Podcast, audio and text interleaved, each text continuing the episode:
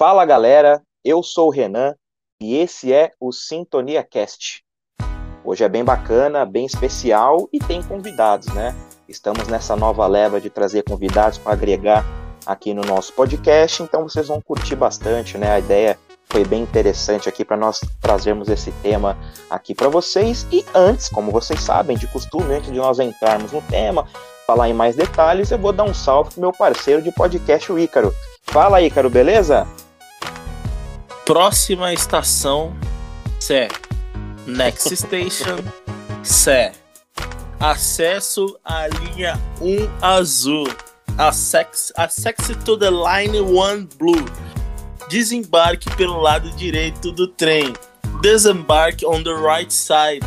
Esse podcast é só pra você que já ouviu essa frase, hein? Renan? Pra você junto. que já fez FISC também, né? Não, não, não, não fale essa marca. Patrocine nós, Fisco, pelo amor de Deus. Marcas, dinheiro. Patrocine nós. E eu sou do daquele outro lá do, do C alguma coisa com A lá no final. Hum, sei. é, esse episódio é pra você que vai sintonizar aí, que já ouviu essa frase. Certo, Renan? Então, como vocês escutaram aí, o Renan falou que a gente tem um convidado, vocês já viram no, no, te, no é, no texto aí. Então, Renan, por favor, apresente o nosso convidado. Antes de apresentar o convidado, vou dar aquela parte do, do jabá, né? Para aquela parte de espalhar a semente aqui do nosso Ah, então podcast. pode deixar que eu faço essa hoje. Eu faço então, faz essa a boa aí, faz aí, vai com Vamos você, lá. meu garoto. É, você que quer nos seguir nas nossas redes sociais, é, a minha rede social pessoal é Ícaro, arroba, é, arroba Ícaro, underline, Gomes 7, e a do Renan é arroba psicólogo Renan Maciel. Para você seguir a gente aqui do Sintonia lá nas nossas redes sociais, Twitter e Instagram é arroba SintoniaCast. Nós falamos de marcas agora há pouco, certo? Por favor, senhoras marcas, se vocês quiserem entrar em contato com a gente, en- manda um e-mail lá pra gente, é sintoniacast.gmail.com. Não só para as marcas, mas para você que também quer mandar um tema mais elaborado, quer fa- é, dar uma sugestão com um pouco mais de, de elaboração em si, é, manda um e-mail lá pra gente que a gente conversa. Certo? Dados os recados, Renan? Perfeitamente. É isso. Então, você que quer escutar a gente, nós estamos em todas as plataformas de mídia de, de, mídia de áudio. Então, Google Podcast, Spotify, Deezer, é, Anchor. Então, é só digitar Sintonia Cast que você vai achar lá é, vários episódios que já saíram aí. Então, é, curta e sintonizem aqui com a gente. Vambora, Renan? Vambora, Ícaro. Muito bem, recados dados. Então vamos falar um pouquinho já do tema, né? O título do nosso episódio é um projeto que, na verdade, o Ícaro e eu estamos criando aqui, criamos, na verdade, no Sintonia Cast, né? Que é o Conhecendo Profissões. E hoje a profissão conhecida é do agente de segurança, né? Então esse tema bem legal, acho que como eu tinha falado no início, dá para a gente explorar muitos pontos bacanas aqui, falando sobre agentes de segurança, né? ah, do metrô, enfim, talvez citemos em algum momento de trem, agentes de segurança como um todo, né? Então, oportunidade bacana, não só para conhecer o nosso convidado, mas a, a- a profissão dele, né? E gerar todo esse debate. É o alvo principal do Sintonia Cash, né? Conhecendo profissões, se aprofundando um pouco nelas. Às vezes você pode até se descobrir é, querendo entrar, ingressar nessa profissão. Vamos falar sobre isso também. Mas enfim, sem muito mais delongas, né? Eu vou apresentar aqui o, o nosso convidado, né? que é o Douglas Eric Modesto. Ele tem 34 anos, nascido aqui em São Paulo, e ele é agente de atendimento e segurança líder, né? Falar um pouquinho da trajetória do Douglas antes de dar o, o salve para ele, né? Ele trabalhou por quatro anos na Polícia Militar do Estado de São Paulo, oito anos no SESI São Paulo, e eu já vou contar uma historiazinha para vocês, tá? Sobre isso. E há três anos e meio está no grupo CCR. Atualmente ele é agente de atendimento e segurança líder, né? Como eu falei, com três anos e três meses na linha 4 amarela, sendo um ano e meio na equipe tática, né, aquela equipe de elite do sistema me metroviário.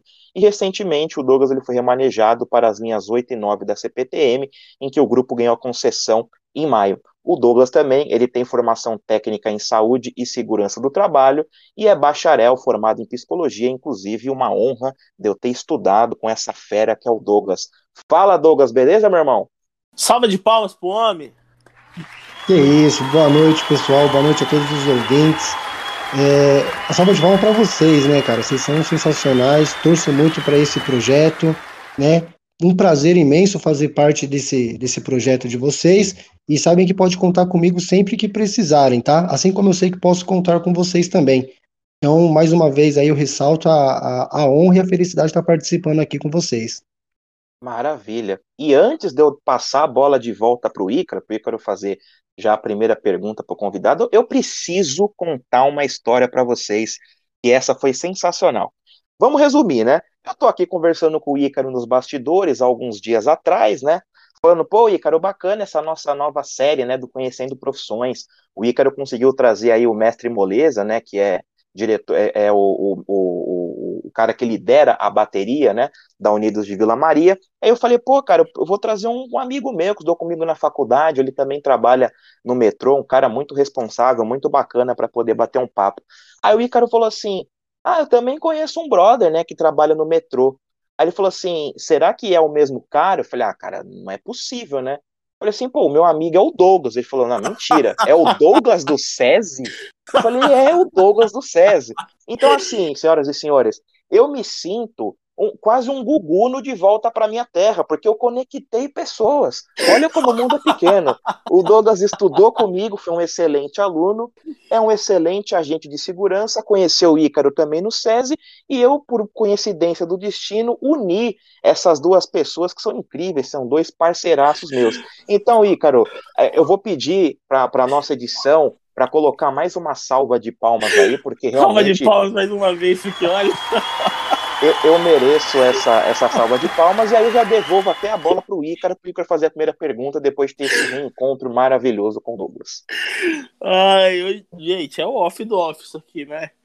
Quando o Renan tava falando, eu falei assim, pô, legal, tal. Ele, mano, tem o Douglas lá e tal, que é meu parceiro, estudou comigo. Eu falei assim, mano, eu também conheço tal. Aí ele é mesmo, mano, tal, mas Será que é a mesma pessoa? Eu falei assim, será, mano? Manda a foto dele aí. Aí mandou. Eu falei assim, ah, não acredito. Quando você pensa que o mundo é grande, o mundo não é grande, não, gente. O mundo é pequeno demais. É... Então, vamos começar a entrar no tema. É, já vamos passar a bola pro nosso convidado, né não? Então, Douglas, conta aí pra gente um pouquinho. Como que você entrou nessa profissão aí? Valeu, galera. Só fazer uma ressalva aí, né, na edição, quando colocar as palmas aí, coloca aquela musiquinha triste de fundo, porque eu até me emocionei aí, viu? Me emocionei com o Renan contando esse reencontro, então coloca aquela musiquinha para dar aquele tchan, tá? Renan Liberato. Vamos lá. É, ô Ícaro, respondendo a pergunta, cara, eu até digo assim que eu não entrei na profissão, essa profissão que entrou em mim, né? É algo que eu eu fui nascer a minha infância toda, né, fui criado eu minha, minha mãe criou eu e minha irmã, então é, a, a casa só tinha duas mulheres e eu de homem, então por não ter tido meu pai, né, presente conosco, eu sempre despertei aquele, aquele senso de proteger, de proteção, né? Eu sentia naquela incumbência de protegê-las, né? As mulheres da minha vida, na verdade. Então, desde novo, eu sempre tive esse senso de segurança, essa responsabilidade, essa questão da proteção dentro de mim. E entrar na profissão foi algo que é automático, assim, foi algo condicionado natural, é, foi naturalmente, na verdade, né? Eu, em 2005, entrei na Polícia Militar do Estado de São Paulo, né, como um cargo que hoje não existe mais, que é o soldado PM temporário. É, foi uma. Fiquei quatro anos lá, foi uma vasta experiência, né? Foi até por morar é, fora de casa, porque nesse período do quartel eu permaneci dois anos, que nós chamamos de laranjeira, né? Que é indo para casa apenas aos finais de semana. Então, e nunca tinha tido essa experiência. Então, para mim foi, foi foi fantástico, assim como desenvolvimento profissional e pessoal, né? Então, e lá, sim, claro, tivemos, só se falava em segurança, e há um tema que eu sempre, é, automaticamente, eu lidava com isso, né, tinha isso dentro de mim. Então, é, foi, uma, foi uma fase da minha vida ali fundamental para eu decidir em que caminho seguir, né, então por isso eu digo que nessa forma, por toda essa introdução, essa profissão que entrou em mim, né, e eu fui encontrá-la aí naturalmente. Em 2010, né, quando eu saí da, da, da corporação, eu tive a oportunidade, também a grande felicidade de entrar pro, no SESI São Paulo, né, trabalhar ali na questão de controle de acesso, no qual fiquei oito anos, e, e aí eu descobri um outro lado da minha vida também ali dentro, que o Icro, né, Icro conhece bem aí, que é a, a minha relação com pessoas, né, eu, lidar com pessoas sempre foi é, fantástico, sempre foi é, o, o que me motivava também a sair de casa todos os dias, né, saber que eu ia encontrar pessoas novas, é, pessoas com culturas, com ideais diferentes aos meus, que de certa forma eu me permitia também é, é, entrar nesse, nesse, nessa, nessa cultura, né? Quando, quando você lida com outra pessoa, você se permite a conhecer um pouco a cultura dela, você sempre vai estar ganhando.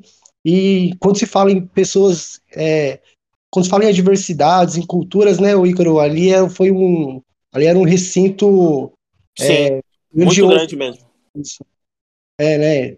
Em tudo que a gente fala ali, é, pessoa, é pessoas envolvidas no esporte, na cultura, na educação, é, em todas as áreas, né, cara? Então ali para mim foi uma escola também fantástica.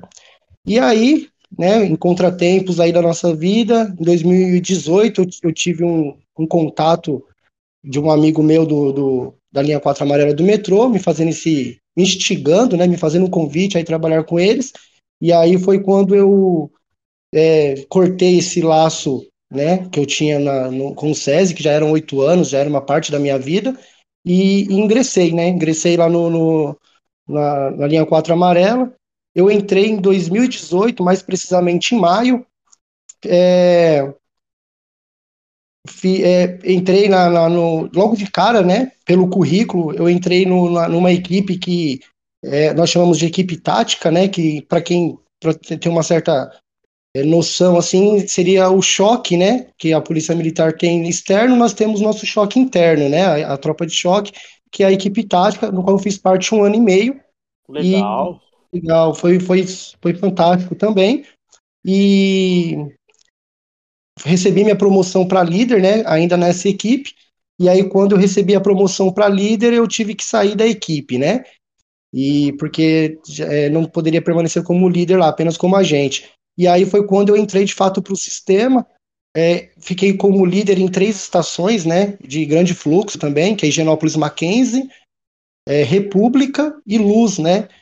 Então, ali foram aprendizados diários, constantes, e recentemente, como o Renan citou na introdução, na apresentação, eu, a empresa, a, o grupo teve a felicidade de ser, de ser a vencedora aí na concessão das linhas 8 e 9 da CPTM, né, que até então era de gestão da, da CPTM, agora a partir de 25 de janeiro vai ser nossa gestão, e eu fui remanejado para essas linhas, né, eu estou há dois meses, que eu saí de férias em junho, em julho eu retornei, me apresentei lá na CPTM, nós estamos em treinamento agora, né, nosso treinamento vai durar até o dia 25, até o dia 24 de janeiro, né? De, ele começou em julho, dia 1 vai até dia 24 de janeiro, e aí em dia 25 nós assumimos de fato, aí pegamos a chave lá e, e vamos colocar toda a nossa filosofia aí, toda a política de gestão integrada, no qual acredito que a, as pessoas que utilizam o sistema lá vão ser bem, vão ser muito beneficiadas com isso.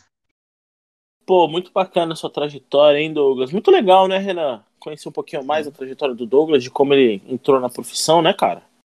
Com certeza, o Douglas aí tem, um, tem muita experiência, né? Como eu falei, ele acabou exemplificando muito bem agora, né? O Douglas acaba trabalhando pelo grupo CCR, né? Que é, que é privatizado, né? Então, como ele falou, ganharam a concessão aí de novas estações e estão fazendo todo o processo de treinamento. E já até aproveitando esse gancho, o Douglas e Ícaro, o pessoal que está ouvindo, né, sobre o Douglas ter comentado desse longo treinamento que eles estão passando agora, Douglas, a pergunta Sim. que eu faria para você, até para o pessoal que vai ouvir, caso tenha interesse, ou principalmente dúvidas, né, que inclusive é a minha também, conta para gente um pouquinho do que, que é preciso ter para atuar nessa sua profissão, cara. É, a, a, questão de preciso ter, tipo assim, ah, precisa de curso nessa, nessa, nessa questão, exige uma experiência mínima, conta aí um pouquinho pra gente. Legal, legal, é bom, boa pergunta, viu, galera? É, quando a gente fala na área da segurança, né, então eu vou fazer até uma certo, certas diferenciações aqui, justamente para quem tem esse interesse poder saber qual campo é, vai recorrer. Quando se fala em segurança, nós temos aí a, a vigilância patrimonial, né, que muitas vezes são ficam em condomínios, em prédios, empresas, né? Este sim, ele precisa ter um curso de formação do, do órgão formador lá, né? Que é o. Tem algumas empresas que fornecem esse curso. Então, se não me falha a memória, esse curso ele, ele dura em média 30 dias, né? A pessoa paga por esse curso. Depois que ela realiza esse curso, que ela passa pelas provas e ela, em tese, está é, realmente aprovada, eles emitem um, uma, um certificado e uma carteirinha, né, que seria uma espécie de credencial desse, desse colaborador, desse profissional, e aí a empresa pode contratá-lo. Ele pode fazer utilização de arma de fogo, né? Por isso que tem toda essa exige essa credencial e tal.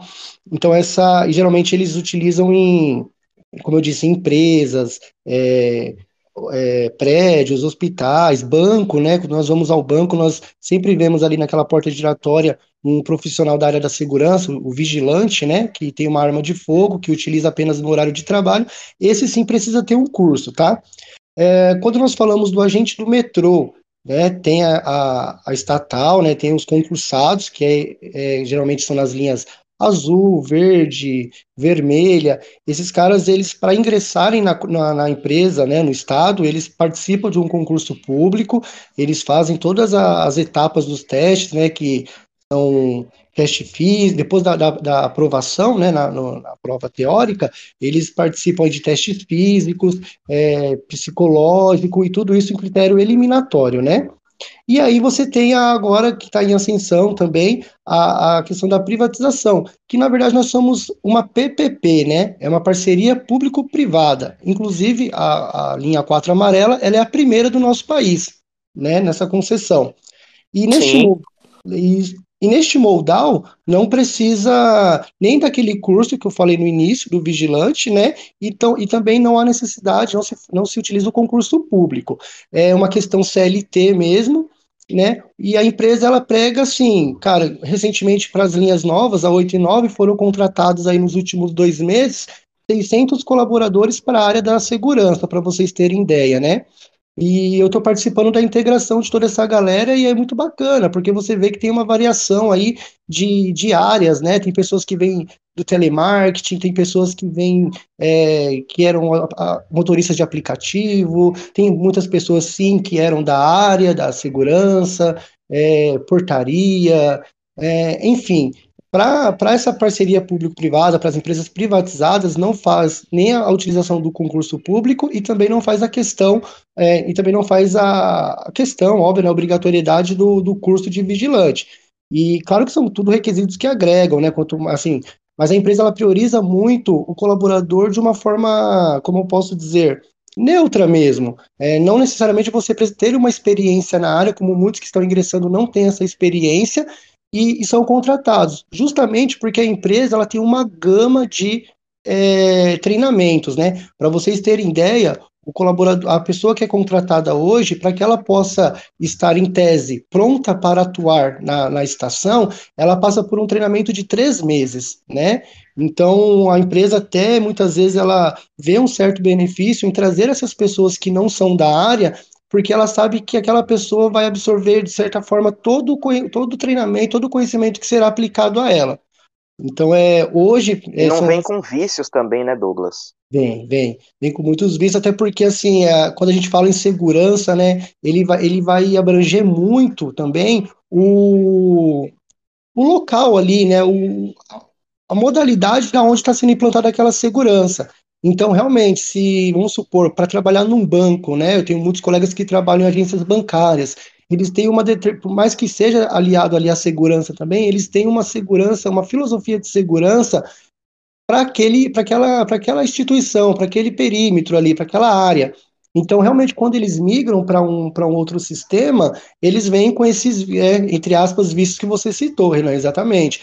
E aí, em contrapartida, quando você contrata também uma pessoa que veio de outra área, né, que totalmente distinta da área da segurança, entende-se que para ela, por ser novidade, ela também vai, vai absorver bastante desse conhecimento. Mas lembrando, a empresa não faz essa distinção prioritária, né? Ah, eu prefiro quem é da área ou não prefiro quem é da área. É, assim, ela, ela de certa forma acolhe, né, abraça todos esses candidatos e aí ela forma esses candidatos, dependente da área que ele veio. Perfeito, Douglas, perfeito. Muito, muito completa a, a sua resposta nesse sentido. E eu posso já fazer a próxima pergunta aí, que você quer complementar com alguma questão? Não, por favor, já vamos completar, já vamos para a próxima pergunta, que o papo tá bem interessante, tá bem, tá bem legal de entender um pouco mais como funciona é, essas questões do, do, agente de segurança, né? Ô, com Renan, certeza. Oi. Permite apenas fazer um adendo na, nessa Fique segunda à vontade né, é, nós falamos aí a questão da, do, do, ingresso, né, da, do, do, da, do indivíduo para a profissão. E aí eu deixo algumas dicas, né, algum, alguns pontos, vamos colocar assim, que, que são importantes para quem pretende entrar na área, né. É, se me permite, eu vou citar alguns aqui, como, por exemplo, lidar com pessoas, né, principalmente nos dias de hoje, né, para você trabalhar ali na... Só uma curiosidade, não sei se vocês sabem, né, é, na linha amarela, isso antes da pandemia, né? Porque com esse período de pandemia muitas, tivemos muitas oscilações. Mas em média, como nós tínhamos ali como padrão antes da pandemia, nós transportávamos diariamente cerca de 850 mil pessoas, tá?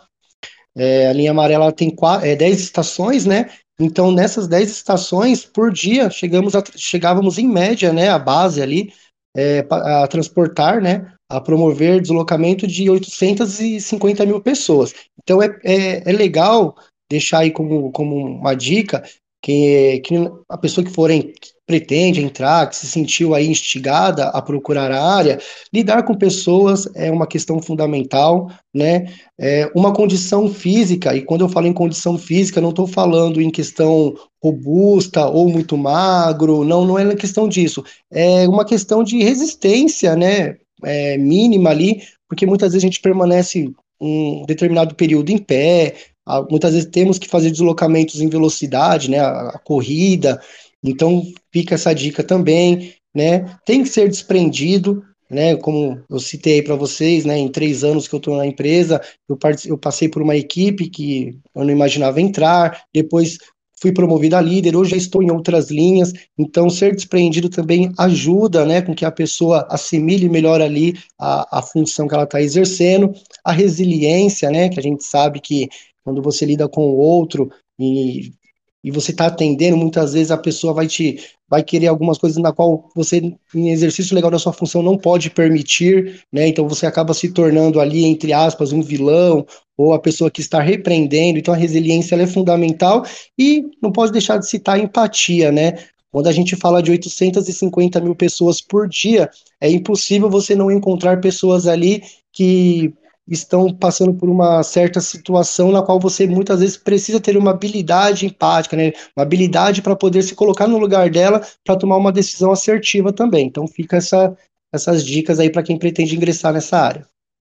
Não, perfeito. É, eu, quando eu ia fazer a outra pergunta, até dizer, né, o Douglas melhorou ainda mais a resposta, porque como eu tinha eu ia colocar, né, é, ele deu uma, o Douglas deu uma resposta muito completa, né, sobre, sobre vários mecanismos ali para ingressar nessa profissão e foram muitos, muito valiosas essa, essas dicas que você deu também, viu, Douglas? Acho que com certeza para quem está nos ouvindo e não tinha essa, essas informações ou tem interesse, né, de ingressar nessa profissão, acho que você deu um panorama geral assim muito muito completo e, e já aproveitando para te fazer uma, uma próxima pergunta, né? Já uhum. entrando no, no seu afazer diário ali, né? Do seu dia a dia, né? Como, como agente de segurança, até pegando essa sua vasta experiência de já ter passado por várias áreas diferentes da mesma empresa, né? Fala um pouquinho para a gente, fica, fica à vontade para falar do, do, do, quais aspectos você quiser, inclusive aqueles que não são tão conhecidos. Como que funciona o dia a dia de um agente de segurança? Boa, boa pergunta, eu, Renan. Vamos lá.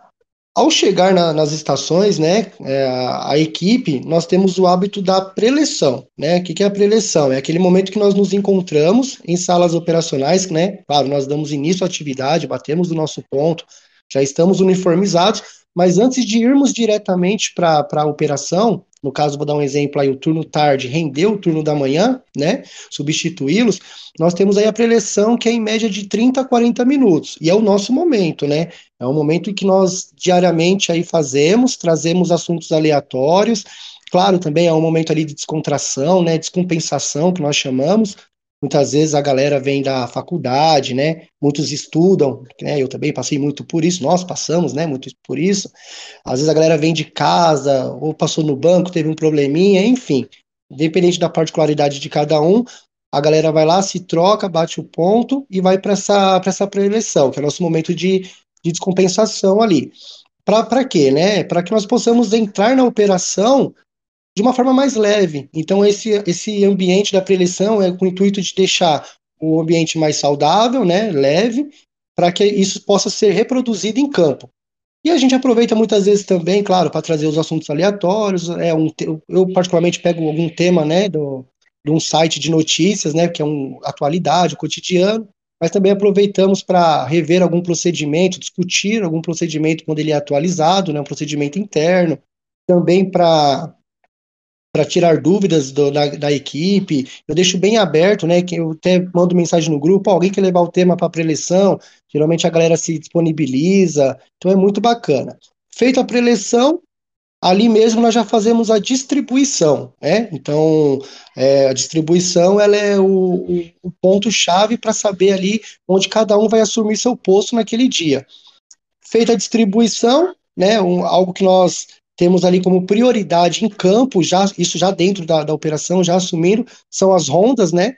Então, depois que todos assumem seus postos ali, cada um faz a ronda no seu posto e um faz a ronda geral, né, na estação como um todo. É, o intuito da, da ronda é já fazer ali o, uma análise de todo o cenário, né, ver se os equipamentos estão funcionando, equipamentos esses como escada rolantes, elevadores, iluminação, né?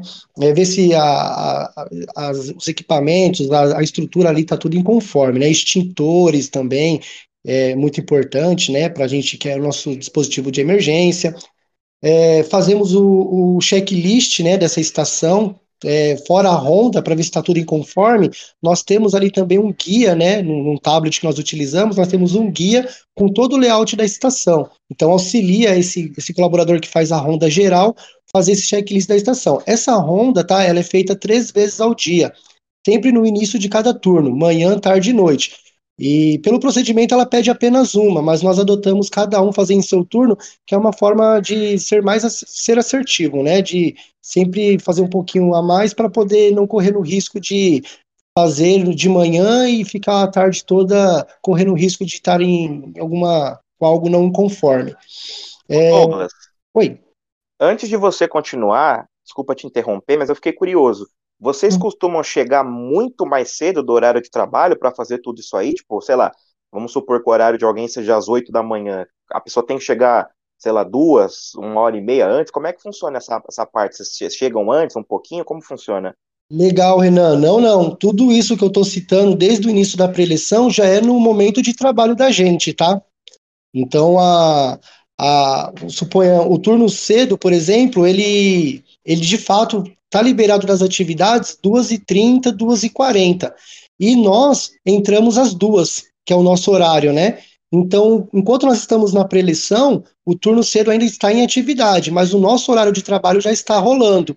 Então, esse, essa questão da preleção que eu falei, é como eu disse lá no início, o colaborador já chega, né, já bate o ponto dele, já se troca, dando exemplo aí, o turno tarde, ele entra às 14, então a gente entra às 14, que é o nosso horário oficial, contratual, mas, no, mas nós só vamos assumir a operação, só vamos para campo por volta das 2h30, 2h40, justamente para ter esse período da preleção que está dentro do nosso trabalho, do horário de trabalho.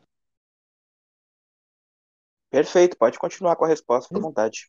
Legal?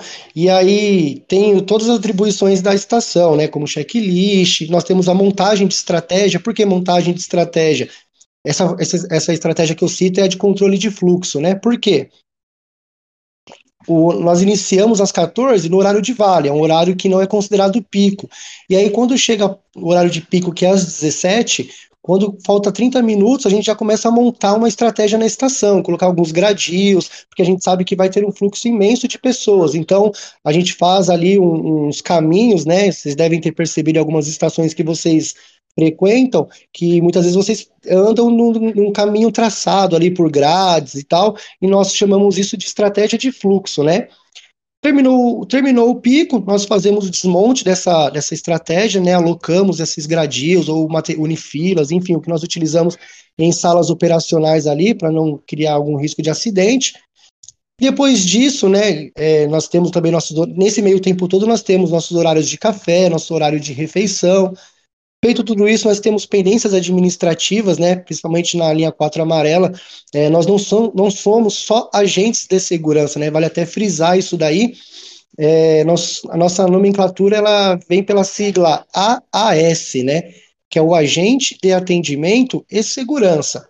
Como vocês podem perceber, não por acaso esse A ele vem antes do segurança, justamente porque o nosso trabalho em si ele é muito mais atendimento do que segurança.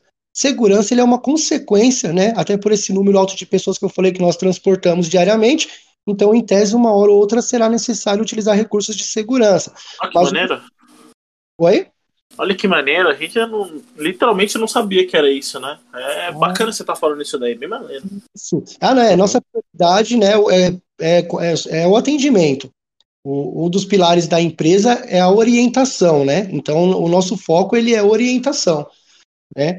É fazer com que a pessoa. É, nós vendemos deslocamentos, né? Esse é o nosso, nosso lema lá. Nós vendemos o deslocamento. Nosso cliente, ele, ele é aquela pessoa que ele paga antecipado. Então, quando você vai é, utilizar o metrô, você compra lá o seu bilhete, né? Agora são os QR Codes, que os bilhetes estão sendo já extintos, né? E você já tá, quando você adquire aquele bilhete, aqueles do, do valor de 4,40, você já, em tese, já comprou, já adquiriu o nosso serviço. E eu só vou garantir que ele foi bem executado quando você desembarca na estação que você almeja, que você pretende desembarcar. Né? Então, o nosso atendimento ele se torna a, prioridade ali. É como eu disse, a segurança é uma, uma consequência do dia a dia pelo número de pessoas e pela situação ali do, do, do cenário. Né? É, então, não sei se vocês também percebem, né, quando vocês vão em outras linhas, é, tem o agente de segurança e fora ele, ali na linha de bloqueios, né, que são as famosas catracas, na SSO, que é a famosa casinha ali de vidro, tem uma pessoa com uniforme diferenciado. Porque o estatal ele tem essa, essa ideia, né, de fazer com que tenha uma pessoa específica para o atendimento e uma outra específica para a segurança. O grupo CCR, ele tem uma mentalidade, na minha concepção, moderna, né, mais atual. Aquela pessoa que está dando atendimento é a pessoa que vai realizar sua segurança né? É, a gente entende, até porque a gente consegue falar ali a mesma língua na operação, tanto o atendimento quanto, quanto a segurança. A pessoa que vai fazer o seu atendimento é a mesma pessoa que, se precisar, vai fazer sua segurança. E só aproveitando aí, né, até vi que o Ícaro se sentiu ali um pouco espantoso em relação a, a essa curiosidade, nós todos da, da, da segurança na, na linha 4, na linha Lilás, agora nas linhas 8 e 9, todos nós somos é, brigadistas, tá? Então, numa situação ali de, de algum complexo, alguma emergência, de algum, sei lá, um desastre, né? Nós todos somos treinados para poder fazer a evacuação daquela estação de uma forma rápida, segura e assertiva. Todos nós temos treinamentos de APH, que é o atendimento pré-hospitalar, né? Então, inclusive, nós fizemos, fazemos o primeiro atendimento e conduzimos com a nossa própria viatura ao hospital mais próximo, né, em caso de necessidade. Sim. E, é, e também todos nós, cara, agentes do, do, do, do, da linha 4 ali, somos habilitados a operar o trem. Se vocês perceberem um dia, quando passarem, todos os agentes andam com uma chave, um molho de chaves na cintura, porque os trens são todos automáticos, mas caso aconteça, e já aconteceu, de por algum motivo dar uma falha no sistema, quem vai garantir ali a viagem né, a, da, da, daquela pessoa somos nós, é, guiando, né, é, pilotando ali, conduzindo, na verdade, o, o trem. Então, é, já aconteceu algumas vezes na operação em que nós tivemos que conduzir os trens. Caramba, essa daí até eu fiquei surpreso agora, hein? Nossa, tá, tá, eu fiquei em silêncio pra saber, mano. Nossa, caramba, quantas coisas. E vocês passam. É, essa, essa questão do trem, agora, agora eu fiquei intrigado de verdade. É, é, é ô Douglas, você, você, você, já, você já chegou a pilotar um, um, um trem? Tipo, em questão, de, em questão de treinamento, assim? Como que, como que isso funciona, cara? Isso deve ser absurdo, isso deve ser. Eu, eu teria, eu teria pavor de só entrar ali e falar: Meu Deus do céu, isso aqui é rápido pra caramba, eu ia chorar ali. ah, galera, legal, legal.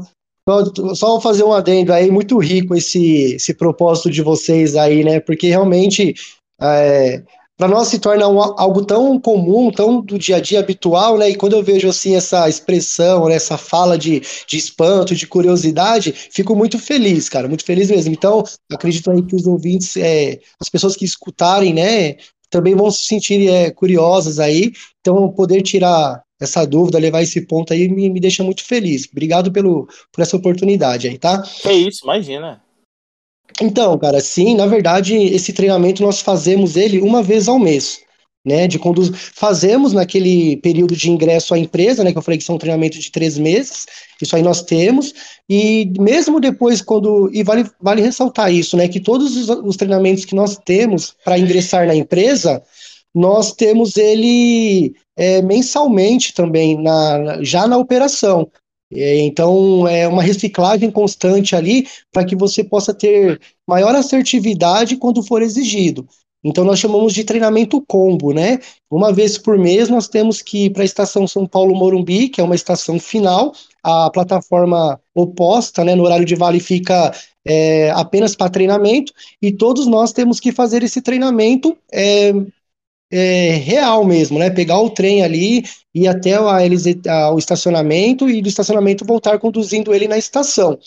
E também temos o simulador, né? Um, é um, um aparelho é, que veio de fora, que ele simula literalmente o trem. Então, não sei se já tiveram a oportunidade de andar no primeiro carro ali, onde vocês veem a, a via, né? A nossa, esse nosso simulador, ele em tese é um, é um, um carro daquele, é um vagão daquele, com todo totalmente similar a um, a um trem normal, um trem real, e nós também, de uma vez por mês, temos que operar aquele simulador para poder ficarmos alinhados aí, caso seja necessário.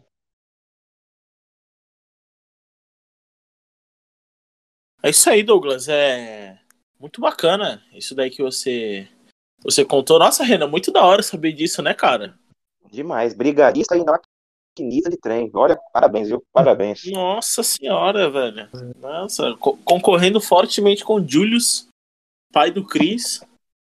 Atua em todas as posições do, do, do, do dos empregos aí. Mas, pô, é muito demais, legal. Demais. É, Renan, posso puxar a próxima aqui? Pra Fica gente seguir no nosso papo? É, Douglas, é, a gente vai puxar agora um, um assunto mais. um pouquinho mais denso entre si. É, existem, existem muitas críticas sobre, sobre alguns tipos de abordagem violenta, violentas e preconceituosas é, de alguns agentes que utilizam. É, que são utilizadas contra alguns usuários do, das estações de trem do metrô. É, em relação a isso, é, quais são as orientações que vocês recebem quanto a isso, né? Quais são os procedimentos que vocês devem tomar? É, existe alguma coisa relacionada a gênero, a, a, a raça, a orientação sexual? É, como que vocês é, recebem essa informação para saber lidar e para também é, quebrar um pouco desse, desse paradigma também de que é, só existem ações truculentas, né? Então, conta pra gente como que é essa questão, como que vocês são orientados para trabalhar né, é, nesse tipo de situações. Legal, Ícaro. Ótima pergunta, cara. É, tem toda aquela questão, sei lá, filosófica, vamos dizer assim, é, política interna da empresa, né? Nós temos os nossos propósitos, nossos valores, né? É, para você, só para vocês terem conhecimento, o, os valores da empresa eles são respeito, autonomia, desprendimento, a integridade e a ousadia, né? Então a gente lembra lá do primeiro, respeito. Isso daí ele, ele é, vamos dizer assim, cobrado entre nós diariamente, né? Como eu disse para vocês lá atrás, o nosso primeiro A é o atendimento. E, e, a gente preza muito por isso. A segurança é uma consequência de N, N fatores que acontecem nesse, nesse cotidiano. Né? Então, entrando de fato na sua pergunta lá do início, né, em relação às ações truculentas, eu também tinha dito que o, o atendimento, a pessoa que pretende entrar nessa área, ela tem né, alguns aspectos aí que a gente já deixa de pronto, que seria lidar com pessoas, é, a resiliência, a empatia, mas também somos todos seres humanos, né? Então a empresa ela investe literalmente né, na, na questão de treinamentos. Porque para esses tipos de ações, os treinamentos, a questão técnica, ela vai ser primordial, viu, Ícaro? Ícaro e Renan. A questão, do, a questão técnica, a questão da, da, da resiliência, a questão de saber é, atuar dentro da legalidade é, é o que faz com que a sua abordagem, a sua ação seja totalmente assertiva. Porém, né, mas como você mesmo citou, tem relatos, tem sai na mídia, que infelizmente nem sempre é assim. Então a gente acaba tocando muito na questão particular do colaborador que age dessa forma, né? É, não vou falar exclusivamente da, da minha, da, da, onde eu trabalho, vou falar de um modo geral. É, são ações em que a, você tem que ter o preparo. Né? Quando você lida com o outro, nós falamos muito que de, quando nós pegamos, quando nós lidamos com uma ocorrência, o nosso único papel nessa ocorrência é ser o condutor dela e não fazer parte. infelizmente, nós vemos aí no cenário da segurança como um todo, alguns colegas nossos que acabam se perdendo nesse caminho, né? Acabam fazendo parte dessa ocorrência. E a nossa orientação é essa, é não fazer parte da ocorrência, é apenas conduzi-la, ser imparcial. Geralmente a ocorrência ela vai ter as duas pessoas, vai ter duas, no mínimo, né, duas partes. E você está ali apenas para ouvir as duas partes. Caso elas tenham interesse em representar essa ocorrência, conduzi-las, né? Nós temos esse recurso de conduzir as ocorrências e chegar lá, fazer o trâmite que, que, que, é, que é esperado, né? Explicar, narrar os fatos ao, delegado de plantão, e aí sim ele vai direcionar ali dentro das leis é, o que, qual será, qual quais serão as tratativas. Mas é, a nossa ação dentro da, da, do grupo é, no primeiro momento, uma ação de presença, né? É o ver e ser visto. Então a ideia é que nós estejamos sempre bem posicionados para que nós possamos ali minimizar o máximo possível o índice de ocorrências. Nem sempre isso é possível, às vezes as ocorrências acontecem, e aí tem ação preventiva, né? Aconteceu ali um, um, uma certa um inconveniente entre o próprio segurança e o cliente, é, é fazer uma ação preventiva para sanar aquilo lá. Agora, tem um caso extremo, que seria o ápice ali de uma situação como essa, que é a ação repressiva, né?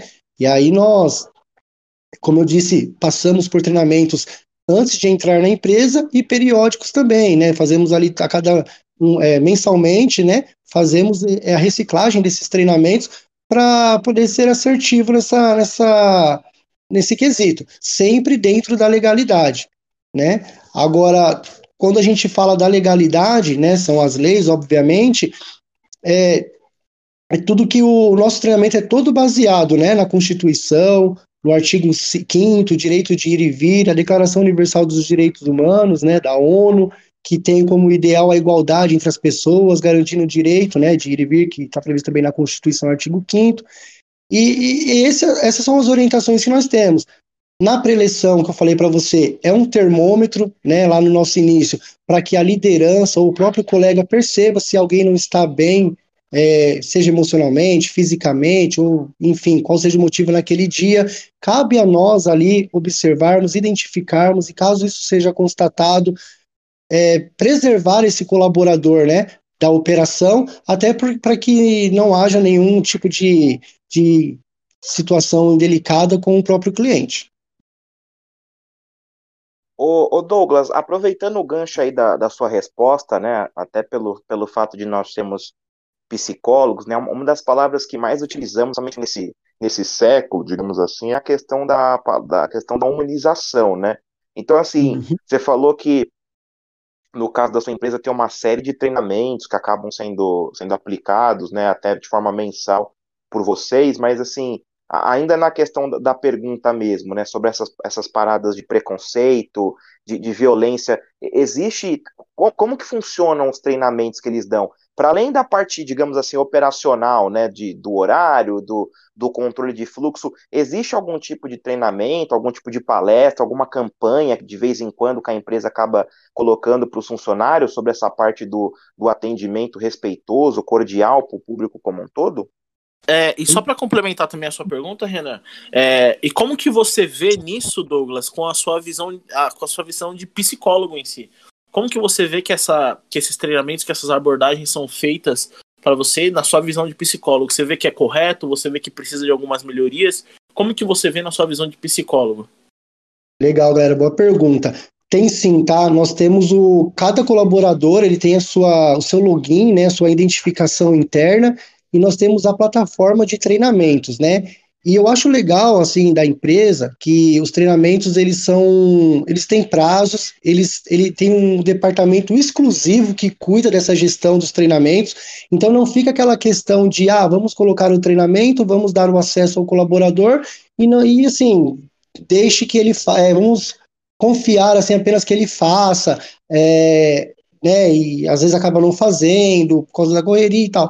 A empresa, ela além de dar esses treinamentos, ela coloca ali uma condição, ela coloca um período para você finalizar. Quando, quando está chegando próximo ao encerramento desses treinamentos e ela vê que o colaborador não acessou, ela entra em contato com a liderança, a liderança é, conversa com o colaborador, no, lá no, no, quando teve a pergunta do dia a dia, né, eu falei que nós temos as questões administrativas dentro da operação e, e, a questão administrativa são os treinamentos, são os cursos, né, que principalmente agora por conta da pandemia se tornam online, e mas são todos feitos, é, são todos emitidos certificados de conclusão e todos voltados para as questões sociais, tá? Ah, tem as questões operacionais que nós fazemos presencialmente, né? No caso de conduzir o trem, restabelecimento de portas, essas questões do dia a dia. Agora, questões de segurança, questões de, de atendimento, de questões sociais, assuntos do, do, contemporâneos, são treinamentos constantes online. Nós temos, em média, aí, é, três treinamentos, né? É, surgem novos três treinamentos por mês. Então, uh, o colaborador que, que, que, está conosco em campo, em tese, ele trabalha ali suas oito horas, mas são oito horas preenchidas, né? Ele trabalha ali, quando não estamos na operação, encerrou o pico, nós fazemos ali a, a distribuição da equipe, enquanto uma, equipe, uma parte da equipe está entre, é, na operação, realizando atendimentos, fazendo a segurança dos, dos, clientes, nós também temos a equipe que se ausenta e fica em salas operacionais com todos os recursos imagináveis para poder realizar esses cursos. E aí entra aquela questão, ah, Douglas, mas aí prende-se ao curso, o cara conclui, e aí, como que fica? fica no debate entre nós mesmos, nós utilizamos muita preleção para poder debatermos nesses assuntos, trazer os pontos de vistas né, de cada um, mas em tese, é, nós temos aquela, aquela, aquela filosofia entre nós, né? Que por mais que nós temos nossos valores, né? As, eu sou corintiano, fulano é palmeirense e tal, mas dentro da operação, quando nós estamos ali uniformizados, o nosso trabalho é totalmente entregue ao cliente, né? E como fazer, respondendo a pergunta do Ícaro, né, ali na voltado para a área da psicologia, a forma, eu acho fundamental, né? Acho fantástico a forma como a empresa vem abordando os temas, né? São todos temas pertinentes e também o recurso que ela dá para o colaborador, a forma como ela, como ela propõe esses, esses assuntos ao colaborador. Muitas vezes, né? Eu até acho é interessante por parte dela, numa forma didática mesmo, de apresentação. Porque tem pessoas que às vezes não, come, é, não é todo mundo que conversa sobre assuntos é, como questões raciais, questões de gênero, né? Às vezes não faz parte do, do, do, do hall de, de, de comunicação daquela pessoa, extra empresa, fica conversando sobre isso. Ele tem os assuntos dele, as particularidades dele. Então, sempre a empresa, quando ela aplica um, curso, uma orientação nesse aspecto, ela coloca como uma questão educativa, primeiramente. Ela introduz como uma questão educativa, ela traz uma questão muitas vezes lúdica, bem desenhada, e aí sim ela aplica um treinamento em cima daquilo. Quando a pessoa percebe, ela já está conhecedora, né? Primeiro ela conhece o, o, o tema abordado, o assunto, para depois ela começar a fazer um certo sentido para ela, para aí sim ela poder correlacionar a sua atividade, que é lidar com pessoas. Então a forma como a, a empresa entrega o conteúdo, eu também acho muito bacana. Perfeito. É, achei bacana essa, essa, essa, pontuação aí que o Ícaro fez também, né? Como eu coloquei uh, também lá no início, né? Que o Douglas, além de trabalhar no, toda essa experiência na área de segurança como um todo, até na própria polícia, o Douglas também era formado em psicologia, né, Douglas? Eu justamente trouxe a questão da, da, da, humanização do atendimento, porque vários setores eles têm essa, essa fama histórica, né? de questão de truculência, de violência, como agentes de segurança como um todo acabam tendo, né? Então, bacana o Douglas, que é um cara que está lá dentro, inserido dentro desse meio, falando, né, desses treinamentos que a empresa propõe, inclusive fiscalizando para ver por que, que o funcionário não, não, não realizava os atendimentos, né, não, não, não acessou, né, não concluiu os cursos. Na, no último emprego que eu trabalhei, né, antes de fazer os atendimentos, uh, com carteira assinada, trabalhei numa empresa de plano de saúde que também está mais, tá mais próxima dessas questões é, de tratamento humanizado, mas justamente foi, inclusive, era um, era um dos lemas né, da empresa. Então, todos os funcionários, independente do setor que eles tinham, eles tinham que fazer todos esse, esses treinamentos voltados para questões sociais, identitárias, de gênero, raciais, enfim. Então, é, eu, eu, fiz esse, esse, gancho aí, o Ícaro também complementou muito bem, porque hoje em dia as pessoas têm uma série de novas visões, de, de entender como é que funcionam essas questões de, de orientação sexual, né, questões de gênero, enfim. Então, é bacana que cada vez mais empresas de segmentos diferentes estejam preocupadas, né, ou pelo menos façam o mínimo, né, que é o que se espera para que nós avancemos nesse debate e, e cada vez mais teremos, tenhamos menos preconceitos, né, Ícaro? Exatamente, Renan. É, ainda mais por conta da informação, né, cara? Hoje em dia existe muito mais informação. É, uhum. Hoje em dia qualquer pessoa tem um celular com câmera, então pode filmar, pode fazer algum relato em relação a alguma coisa. Então é sempre muito importante, né? Então é, qualquer tipo de intolerância por, de ambas as partes, é, é muito difícil até de é muito difícil de fazer essa é, é, até difícil entender como que como que se releva algum tipo desse dessas intolerâncias dentro dessas classes que nós citamos, né? Sendo que tem tanta informação por aí, né, Renan? Então, é, quanto mais informação se tem, é, mais as pessoas devem buscar a informação, né?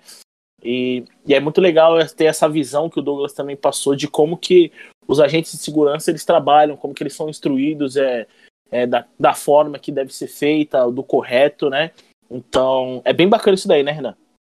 Exatamente. E Douglas, bem rapidinho, não precisa nem se estender, mas só para eu ter uma noção antes da gente seguir com a nossa próxima pergunta, é, eu, eu, eu lembro que desde o do ano passado, até fazendo pesquisa sobre isso, aproximadamente em julho, parte dos, dos, dos, agentes de segurança do metrô, não sei se exatamente na, na, na, na linha amarela também, eles estavam usando aquelas câmeras, câmeras né, que são aclopa, aclopa, acopladas no, no peito, né, para uhum. fazer toda a filmagem, né, tanto para evitar possíveis coibir abusos dos de agentes, como até protegê-los, né, de eventuais falsas acusações que eles recebem. Vocês também têm essa, esse equipamento de, de, de fiscalização ali dentro da, da linha 4 também? Bacana, Renan, legal. Tá dentro da, da pergunta ainda, né, lá no início, quando você cita das, das, das abordagens, né, da, da truculência. É, hoje em dia, o Ícaro citou aí, né, todo mundo tem esse, e que bom que tenha, né, esse recurso de gravar as, as atuações, né, é que, infelizmente, em muitos dos casos, geralmente quando, quando se chega à mídia, quando se chega ao conhecimento nas, nas redes sociais, muitas vezes ela não chega por inteiro, às vezes não chega dois lados, né? Acaba chegando, claro que não justifica, tá? Depende, é, determinadas atuações. Mas a gente, eu acho é, é interessante, a gente chama a GoPro, né? Aquela câmera que realmente ela é acoplada, geral, geralmente no nosso colete. O, na linha 4 amarela, cara, é, chegamos a utilizar três marcas, porque antes de fazer, tem toda aquela questão da privatizada, de licitações de compra, né? Então, nós já utilizamos, eu cheguei a utilizar também, é, três modelos, porque em breve serão, serão adquiridas pela empresa, tá? E e é fantástico, cara. Eu utilizei, eu cheguei a utilizá-las em eventos pilotos ali no dia a dia, né, para poder dar um relato, um parecer técnico ali para as empresas, né? E, e é muito boa. E realmente ela é um, como posso dizer assim, é um auxiliar, cara. Aquilo para nós, todos os colaboradores estão ansiosos para a aquisição desse material, porque ele é um auxiliar ele, ele tá, ela fica ligada, né? Você consegue deixar ligada em período integral, a bateria dela é de alta, alto armazenamento de carga, né? Então ela, ela, ela registra todo e qualquer tipo de, de atuação do, do agente, né? E também, consequentemente, o comportamento ali do, do cliente, né? Da pessoa abordada, enfim.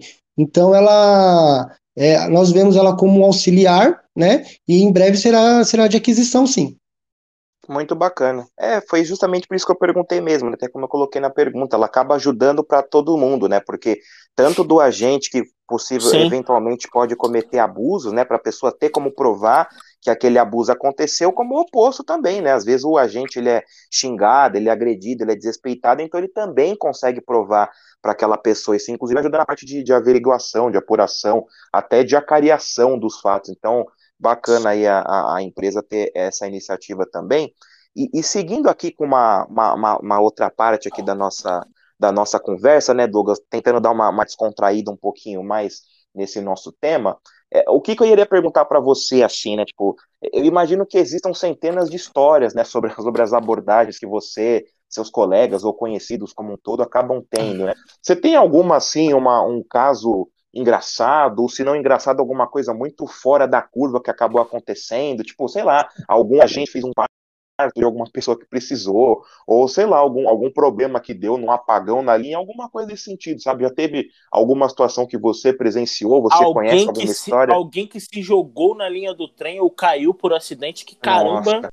Quando Quanta, a gente tá quantas na... vezes já peguei isso, tipo, ah, prova 7 horas da noite, alguém se jogou na linha do trem na Sé. Lá é, vou eu é. correr da Sé até a Liberdade a pé para não perder a prova. Exatamente, eu já peguei umas duas situações dessa, viu? Eu falei assim, caramba, com todo respeito, né? É óbvio que a gente nunca quer que a pessoa se jogue, mas no dia da prova é complicado, né? Então, assim, enfim, Douglas, Pô, vai com dia você, meu irmão. no dia da prova, mano. Exatamente, exatamente. Olha, Conta no aí, dia Douglas. da prova, no dia da prova acontece tudo, né, cara? Sim. Inclusive esqueceu o que tem que estudar para a prova, né, Douglas? Olha, você fala esse nome já dá até calafrio aqui, cara. Olha, vamos lá, cara. Pô, agora vocês me pegaram, hein? Deixa eu pensar rápido aqui. Ah, são inúmeras mesmo. Vamos lá. Ó, uma engraçada. Vamos, vamos lá, engraçada que eu posso falar aqui. É, um, pro, um, problema né, que nós temos, assim, porque nós também, em exercício legal da nossa função, temos que cumprir o, o que é esperado da gente, né? Dentro da legalidade ali, nós temos alguns requisitos que são indispensáveis e nós somos, estamos lá para poder cumpri-lo, fazer com que aconteça. E uma das coisas que dá, assim, um certo é, trabalho para nós no, no, transporte público é o comércio irregular, né, cara? A gente sabe que, principalmente agora, né, um número exorbitante aí, não sei se já passou dos 14 bilhões de desempregados, e então as pessoas, né, o brasileiro, ele tem essa, essa, essa, esse estereótipo de que, meu, ele não espera as coisas cair do céu, ele vai atrás e ele, então ele se inova, e então é, principalmente agora nesse período de pandemia, foi comum ver o, o aumento de pessoas é, entrando para esse ramo do comércio, né, na, nas vendas aí. E, e, no, e dentro dos trens, cara, não é permitido, né, é, um, é algo irregular. Então nós temos que chegar lá, fazer uma abordagem coerente, né, e pedir para que a pessoa cesse aquela atividade. E o engraçado que aconteceu uma vez foi, e geralmente isso muitas vezes gera um certo atrito, um certo calor, porque a pessoa está defendendo o pão dela e ela não vai querer assim, no primeiro momento, entender ou aceitar esse, essa, essa ordem, né? Esse pedido. Mas o engraçado foi que uma vez atendendo lá um comércio irregular no trem, né, chegamos com toda a sutileza, explicamos para a pessoa o motivo pelo qual não poderia, né, nós simplesmente não falamos, olha, tem que cessar. Falamos, olha, não é permitido por conta disso, disso e disso e tal. E essa pessoa foi na ouvidoria e fez um elogio para nós, cara. Você acredita? Ela fez um elogio citando a, de abordagem do, dos agentes, né? Olha aí, que maneira. Legal, é, foi, foi bem bacana. Então, assim, ela, ela se identificou, ela falou que ela estava em prática de comércio irregular e que, inclusive, ela faz isso há anos, mas ela queria deixar ali, expressar ali a, a gratidão dela pela forma na qual ela foi abordada por nós, que explicamos para ela o motivo, né, que a, a, a conduzimos de forma é, de forma amigável até a saída, e isso acabou gerando um elogio e repercutiu, porque geralmente né, isso não gera elogio, pelo contrário, isso gera uma reclamação. Então, um fato curioso, assim, que nós temos até um certo orgulho em poder falar, que aí entra naquela questão do nosso atendimento, foi esse fato aí. Agora, em relação a. Vocês citaram, né, as, as a, os suicídios, né? Infelizmente, né? O, principalmente agora, a gente está no mês de setembro, né? Falando bastante sobre isso. E que legal que as pessoas comentem, falem, comecem a saber pelo menos os requisitos mínimos para identificar uma pessoa com ideação suicida, porque identificando o mínimo ali pode estar salvando essa pessoa, né? Agora, na linha 4 amarela, como vocês podem perceber, nós temos ali aquelas portas de plataformas, né? Você não é diferente das outras linhas em que você na plataforma tem um acesso direto à via. Então, é, ainda bem nós não temos esse índice lá de, de, de pessoas que se jogam na via, né? Então, isso daí não faz parte do nosso, do nosso escopo de trabalho ali. Claro que nós também temos treinamento né, para situações como essa, mas é, o índice é zero, né? Devido a, gama de proteção ali, sistemas de proteção que a, que a linha oferece. Então, engraçado assim, não engraçado, mas curioso foi essa que, me, que eu me lembrei agora assim que me toca, foi essa questão do que o, a, a, pessoa que estava operando ali o comércio irregular fez um elogio para nós por nós termos é, pedido para que ela parasse de vender. Então foi legal isso aí. Pô, muito maneiro, Douglas, você é louco. Cada história, né, cara? Só que assim, a gente falou de histórias engraçadas, de abordagens estranhas. Agora, conta pra gente, já rolou alguma coisa mais tensa nesse sentido? Ah, sim, cara, é, bastante. Aí acho que se for falar das. Eu falei que tinha muitas engraçadas, né? Mas quando se fala das tensas, é três vezes mais, acredito eu. Olha, é, é igual eu falei, cara, a gente transporta, por, transportava ali, né? Falando isso da pandemia, em média, 850 mil pessoas por dia. Então, assim, o que você imaginar de ocorrências de, de furto, roubo, é, hospitalares, né, pessoas que, de primeiros, que necessitam de primeiros socorros. É, isso aí é diário, tá, cara? É, são ocorrências que acontecem todos os dias. O legal dessas ocorrências, se é que eu posso dizer assim, é, e é o fascinante, o, o tocante ali para nós, que instiga, é que assim, nunca uma ocorrência vai ser igual a outra. Todas as ocorrências, ela tem a mesma, a, o mesmo tema ali, né? É, vamos falar, tenho X ocorrências de furto. As, as, essas, todas essas terão suas particularidades. Né? Ah, tenho 10 ocorrências por dia de atendimento de primeiros socorros. Cada ocorrência é uma ocorrência diferente. Cada ocorrência você vai ter um, uma surpresa, vamos dizer assim, né? Então, eu, ao invés de eu citar uma ocorrência específica, eu vou citar é, situações que são tensas para nós lá, tá? É, por exemplo, nós temos a estação São Paulo Morumbi, e lá ela se torna o caminho para o estádio, né? É, você desembarcando hum. em São Paulo Morumbi, é menos de um quilômetro, mil metros ali, você está no estádio. E as torcida, a, a, torcida do São Paulo, né? Ela utiliza nosso sistema para poder ir para lá, organizada, os torcedores convencionais, enfim. Então, quando temos uma estratégia de jogo de futebol, é, é algo que se torna uma prioridade para nós naquele dia, né? Há casos em que o colaborador tem que vir de folga para poder reforçar a, o quadro, né? A equipe tática lá, que é a equipe de choque, é uma equipe que é de pronta resposta, então ela vai estar tá atuando, é o, é o, dia que ela atua de fato, né? No sentido de poder fazer uma, uma, uma cobertura ali para os agentes trabalharem de forma mais tranquila. É, o, o, evento ápice para nós, cara, que assim para mim foi marcante, é o Carnaval, né? O Carnaval, o de 2020, ele, ele acabou se tornando mais leve, né? Por conta do, da programação que o Estado de São Paulo fez. Ele acabou Sim. distribuindo, né? No, você, o Ícaro aí, é, bem afim com relação ao Carnaval, ele distribuiu, né, Ícaro, as, os blocos. Eu achei bem bacana essa iniciativa também. É, Separou agora... bem, né? Acabou tirando. A, maior concentração era, era Faria Lima ali e tal, acabou, e acabou meio que dissipando para vários lugares, né? Exato. Contrapartida, o de 2019 não teve essa logística, né, cara? Então foi um, um ano assim que eu amadureci 10 anos profissionalmente em uma semana, né? Você, vamos colocar em duas semanas, né? Você tem o pré-carnaval, você tem o carnaval, você tem aquele, aquele período de pós. Foram duas semanas ali muito tensas, cara. Chegamos, eu cheguei a trabalhar 17 horas direto. É, porque, como você citou, Faria Lima ali, a, no Largo da Batata, é a maior concentração, pelo menos era a maior concentração dos foliões, né?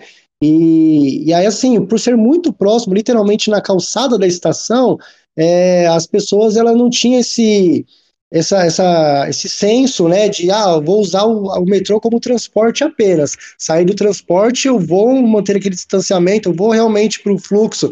E então não faziam isso, elas acabam ficando próximo à estação, muitas vezes dentro da estação, acaba impedindo o fluxo das outras pessoas. E ali nós chegamos a, a ter os momentos de que nós chamamos de bolsão, né? Que é o momento que você precisa de fato fechar a estação. Então, né, teve dias do carnaval que durante em um dia nós tivemos que fechar em umas quatro, cinco vezes a estação, esperar as pessoas que estavam dentro da estação embarcarem. Depois que elas embarcam, nós abrimos novamente a estação para que as outras pessoas vão entrando. Isso é um controle de segurança, né? Até porque é, não poderíamos ser negligentes ao ponto de deixar todos entrarem lá, que realmente, primeiro que não ia ter metrô, né? Porque as pessoas com certeza iam superlotar os trens, iam deixar, iam fazer, impedir que as portas fechassem e não teria viagem. E sem contar também a questão de segurança aí, né? A gente se preocupa muito com isso. E muitas vezes dá um certo atrito, porque as pessoas que estão lá fora, e eu até entendo, elas não têm esse pensamento, né? O pensamento dela é de ir curtir e depois ir embora. E aí ela vai embora e não e ela se encontra com uma estação fechada, até você explicar o motivo pelo qual foi, foi criada aquela estratégia, já gerou um certo é, desgaste, enfim. Então é um, é, um é um período que assim você exige muita questão física, né? E muita questão psicológica de argumenta e argumentativa também, porque ali, igual eu falei, nós estamos para orientar as pessoas. Então, imagina, naquele dia, se eu não me engano, é um milhão de pessoas na, na Faria Lima, né? Utilizando o nosso sistema. Então, imagina, uma pessoa pergunta, outra pessoa. Aí, quando ela, você responde para ela, a pessoa ao lado a mesma coisa. E aí, e assim, então, e assim, Douglas, desculpa te, te interromper. Quando chega no, no, no, Carnaval da Faria Lima, é, chega algum, alguns fatos assim.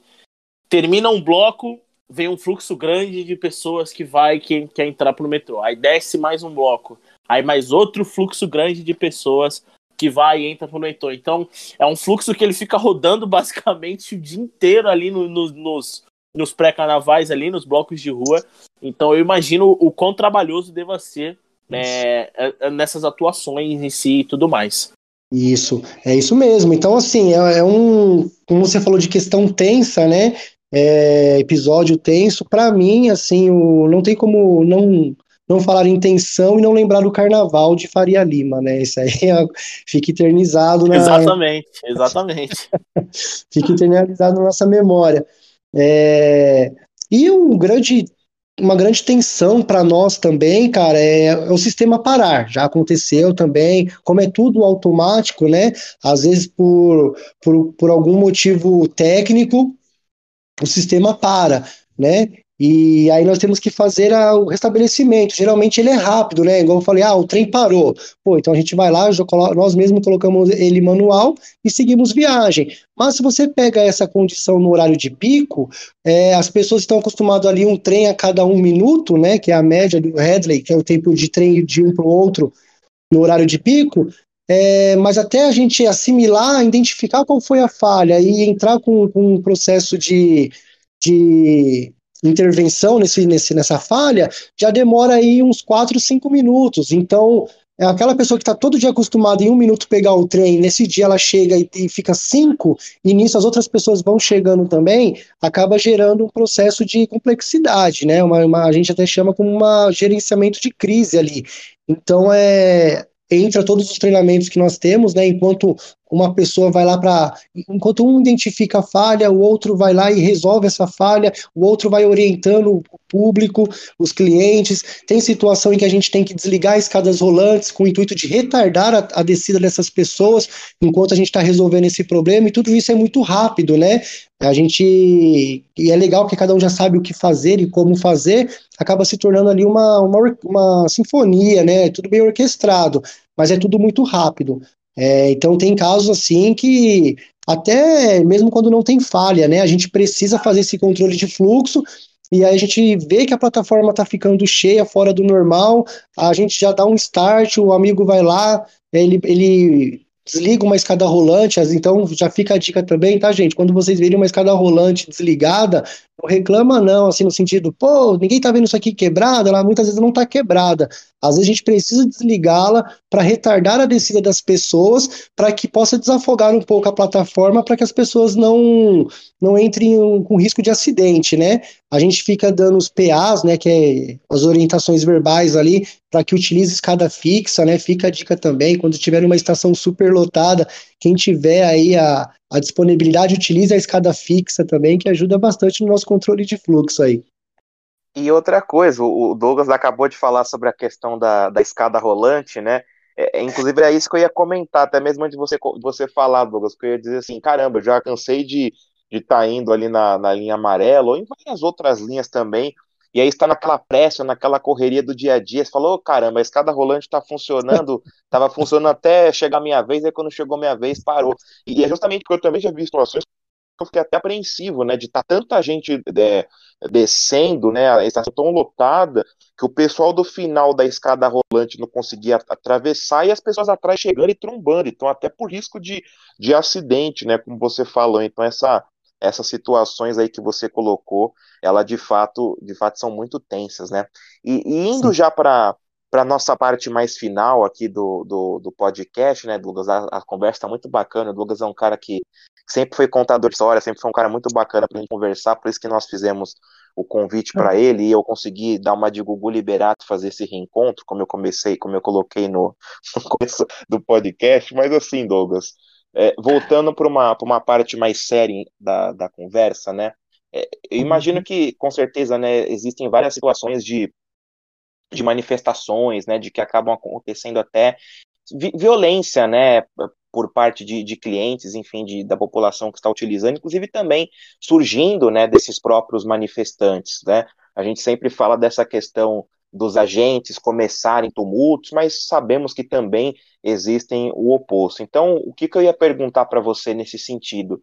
Quais são os protocolos para que vocês utilizam para se protegerem, principalmente naquelas situações onde ocorrem manifestações, por exemplo, esses tumultos aí, como você colocou? O que, que qual que é o protocolo inicial ali que vocês acabam utilizando para guardarem a, a própria segurança de vocês e dos demais? Ah, Renan, legal, cara. Boa pergunta. me sinto até à vontade em responder, né? Como eu fiz parte um ano e meio da equipe tática, realmente nós é, pegamos muitas situações dessa, né? E quando eu digo muitas, são muitas mesmo, né? 2019 foi um ano com muita, muitas manifestações, né? Então nós atuamos é, praticamente aí todos os meses com, com esse propósito.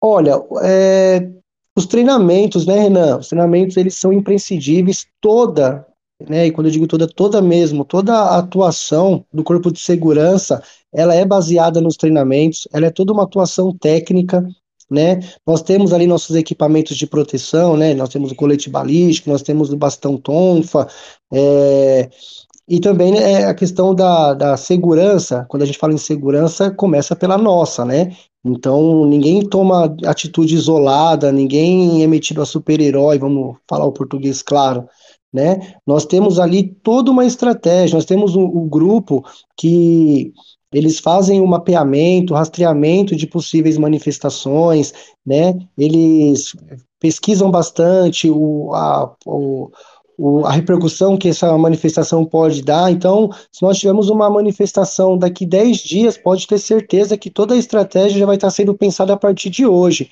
Né? A gente já, eles fazem o levantamento de quais estações podem ser impactadas em relação a fluxo, né? Principalmente em 2019, muitas das manifestações elas eram dia de semana por volta das 17 horas. E a gente sabe que esse horário é horário de pico, horário que as pessoas estão voltando do trabalho, horário que as pessoas estão indo para a faculdade. Então a gente sempre se preocupou em antecipar-se às informações e antecipar-se à montagem das estratégias, justamente para preservar o direito de todos, né? Literalmente todos, até de quem está fazendo o ato, que é um direito garantido por lei, né? É, constitucional, é, garantir o direito daquela pessoa que não tem nada a ver com a manifestação, que talvez muitas vezes não tem nenhum, nenhum affair político, né, por nenhum partido, e está simplesmente passeando, ou está indo, indo voltando do trabalho, indo para a escola. Então, a nossa preocupação é com todos. Então, os treinamentos, eles se fazem constantes, essa programação, essa, essa antecipação aos fatos também faz parte desse protocolo, né? E as orientações diárias mesmo é, do nosso, do nossa conduta, né? Da nossa segurança, é, em primeiro lugar, que a gente está ali para fazer orientações. Então, é, nós, é, geralmente, é, nós sempre estamos lidando com esses tipos de, de atuação e né, na maioria das vezes aí somos assertivos. Claro que, né, você citou, tem casos em que, infelizmente, nós chamamos de quebra da ordem, né? É quando acontece quebra da ordem. E aí, assim, é, é ter uma atuação de. que entra naquele extremo que eu te falei da nossa atuação, que é a, a terceira ação, que é a ação repressiva, né? Então, assim, em casos que se faz necessário a utilização de alguma força moderada tem que ser utilizado sim para conter aquela atividade. Cessou aquela atividade, aí a gente restabelece a normalidade. Entendi. Você quer complementar alguma questão dessa, dessa parte? Eu achei bem interessante o, os pontos aí que o, que, o, que o Douglas acabou trazendo, né? Como que é complexo toda essa, essa, essa, essa, essa logística, digamos assim, né? Todo esse aparato que eles acabam utilizando. Eu lembro até que há uns tempos atrás estava até conversando com, com o Douglas sobre isso, né? Sobre como, como funciona o dia a dia ali do agente de segurança do metrô quando acontecem essas manifestações, né? fico imaginando a apreensão que isso acaba gerando, tanto por parte do público que está fora da, da briga, do confronto, como, como dos próprios agentes de segurança, né, Ícaro? É, é muito importante isso, né, o, o Renan e aí o Douglas que está falando também, é, o quanto eles estão, eles precisam estar preparados para essas situações adversas, né? E até um ponto que a gente queria trazer aqui, né? A sua profissão, Douglas, ela é permeada por muitas situações desgastantes e estressantes, né? Então, não só a sua vida, como a dos, dos demais cidadãos, elas estão em, elas podem acabar ficando em risco, né? No meio de todo de todos esses trâmites que podem acontecer. Mediante esse cenário, é, existe algum tipo de apoio psicológico oferecido é, para vocês que são profissionais ali da empresa? É, ou vocês são aconselhados a buscarem esse, esse acompanhamento psicológico? Conta para a gente como que funciona um pouquinho disso. Ótima pergunta, Ícaro. Legal, cara. Foi muito bom. Você foi muito feliz, inclusive, nessa, nessa, nessa questão aí, né? É, lidar com pessoas, né? A gente sabe que muitas vezes não é fácil. Não é fácil, até porque essa relação entre eu e o outro depende dessa conjunção mesmo, de como eu estou e de como o outro vai, vai estar também. Muitas vezes eu também não estou num dia legal as, é, e a pessoa também não tem culpa disso, né? E aí a, acaba tendo esse conflito. E claro, né? Nós preser, é, preservamos ali, não misturamos as coisas, mas você acaba recalcando, você acaba guardando ali, né? Você vai embora no final do dia, é, vamos dizer assim, com alguns sapos engasgados na garganta, né? Falando português, claro. É, porque ela não tem culpa se eu não estou num dia legal. Eu estou ali para atendê-la e é esse o meu propósito e é isso que eu vou fazer.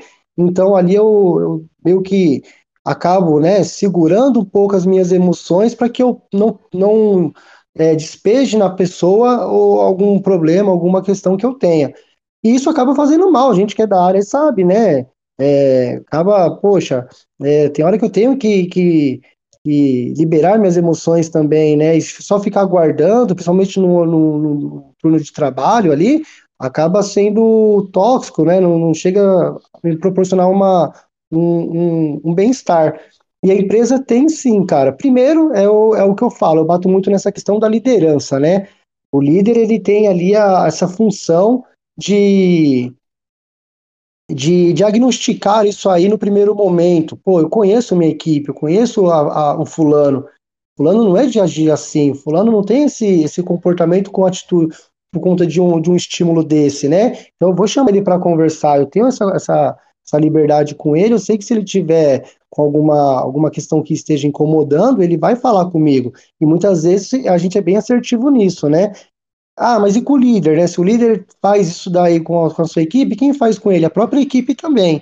A equipe lá, a empresa prega, a empresa prega muito essa questão do, do da, da, da, saúde mental, né? Então, é, é igual eu falei para você, muitas vezes é algo que as pessoas não têm o hábito de conversar, e realmente a gente sabe que muitos não têm, né? Se torna até um, um tabu também as pessoas falarem de, de, de saúde mental.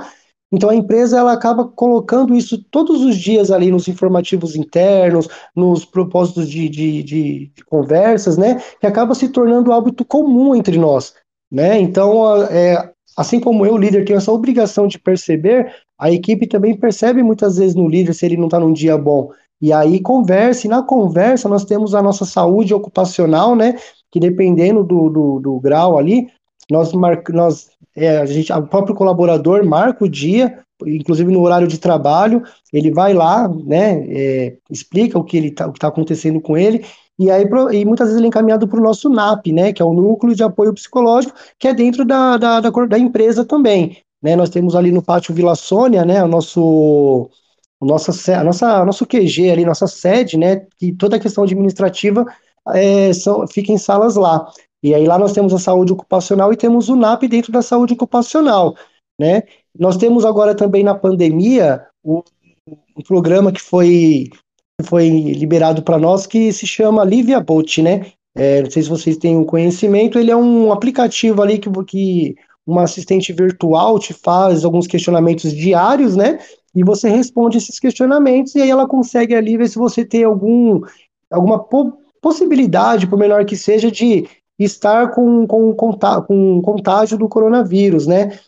E aí acaba se tornando uma plataforma que nós temos no nosso celular e todo dia, até por obrigação, nós temos que fazer esse check-in antes de assumir a, o nosso trabalho, antes de ir trabalhar. Então, se dentro de, antes, quando eu sair da minha casa, eu tenho que preencher esse Livia Bolt com, com, a, com é, respostas sinceras, né? E se ali o aplicativo diagnosticar uma, uma possibilidade de, de, de contágio com o vírus, ele já me direciona para ele me, me, me, indica as orientações ali, pede para que eu vá ao médico, né? Dependendo do grau, se for um grau mais simples, no próprio aplicativo eu tenho uma assistência remota com o médico, né? Isso é todos os dias.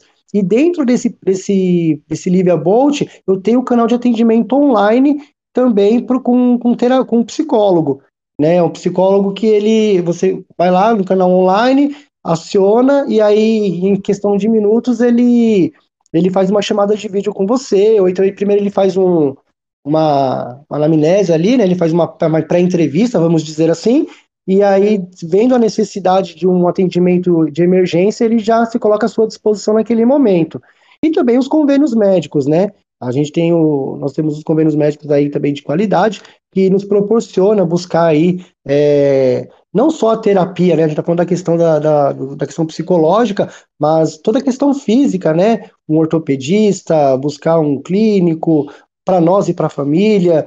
Então a, a, empresa ela aplica esse, esse, ela tem esses, esses grupos de apoio aí que nos auxilia bastante. Muito bom, muito boa a, a sua resposta, Douglas. Acho que essa pergunta aí que o Icaro fez é muito pertinente, né? Porque é, eu, pegando um caso pessoal, né? O meu tio, ele hum. trabalhou durante muitos e muitos anos, né, como agente de segurança também. Hoje ele não trabalha mais porque ele é aposentado, mas uhum. eu lembro de em conversas com ele, ele me falando sobre, sobre essa tensão, né, do, do dia a dia, como está na pergunta, né, são uhum. situações muitas vezes estressantes, desgastantes também, né.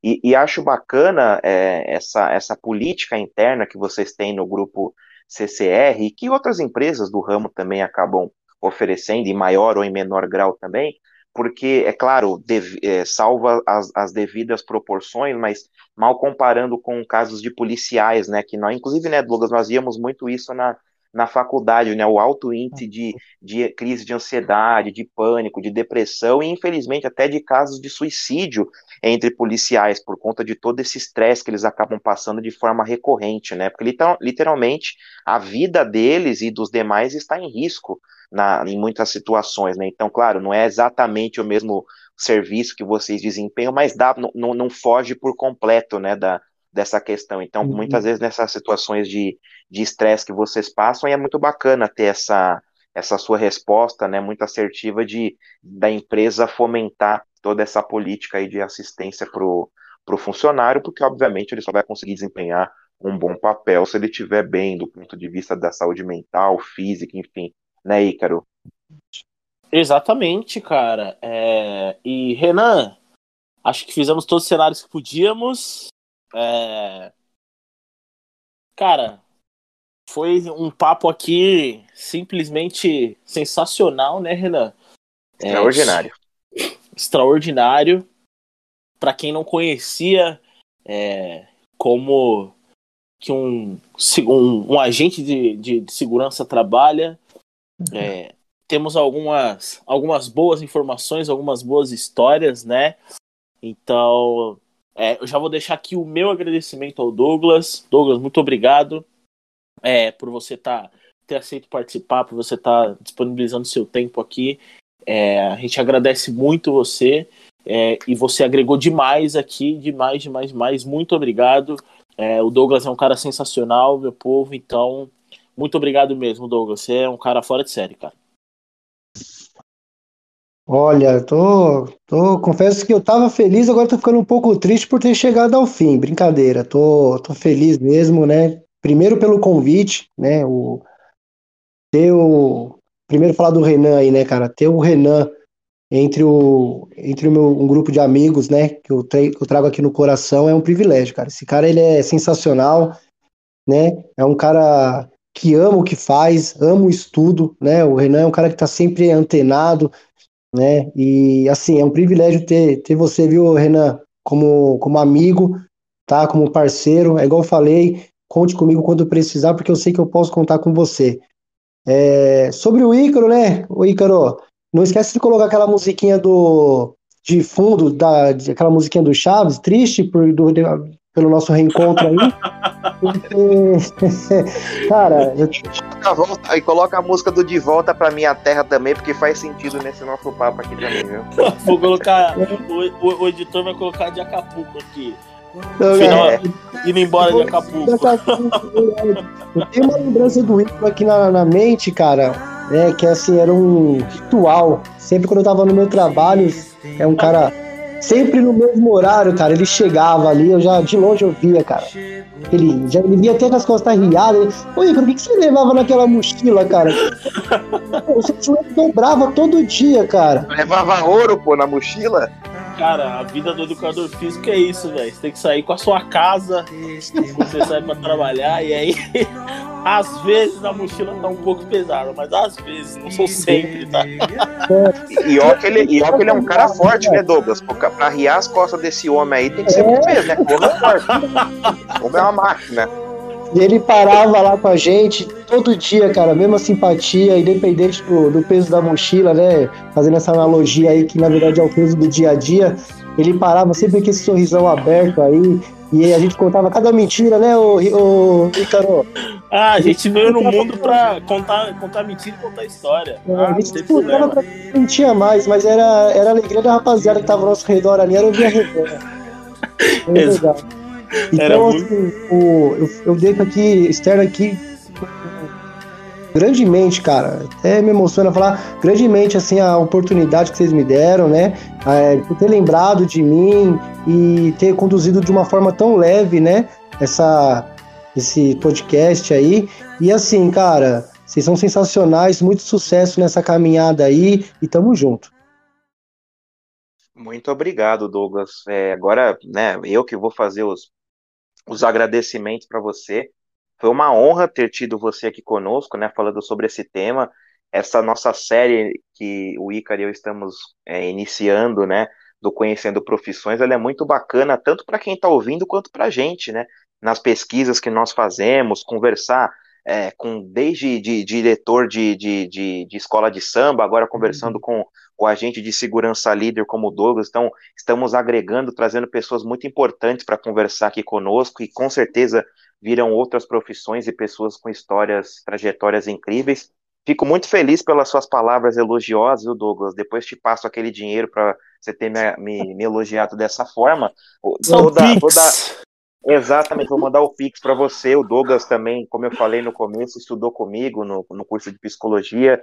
É, tive o prazer de conhecer esse cara através de outros amigos que são irmãos que eu levo para a vida aí. Um cara muito bacana, super boa praça, sempre conversou muito bem e, pô, sempre foi um aluno exemplar também, contribuindo muito. Então, muito obrigado por ter aceito o nosso convite, viu, cara? Foi um prazer nosso aqui falar uhum. com você. Tenho certeza que as pessoas vão adorar. E aí, o Ícaro, antes de estarmos aí as, as redes sociais, né, o e-mail, toda essa, essa parada, o Ícaro, você tem, você tem aquela frasezinha, Ícaro, para o final, para as pessoas compartilharem lá nas redes sociais? Ah, eu tenho, eu tenho. Você sabe que eu tenho. Vai, vamos falar nas redes sociais, aí você sabe que eu falo, né? Então vamos lá, eu vou passar as redes sociais, aí o Ícaro finaliza.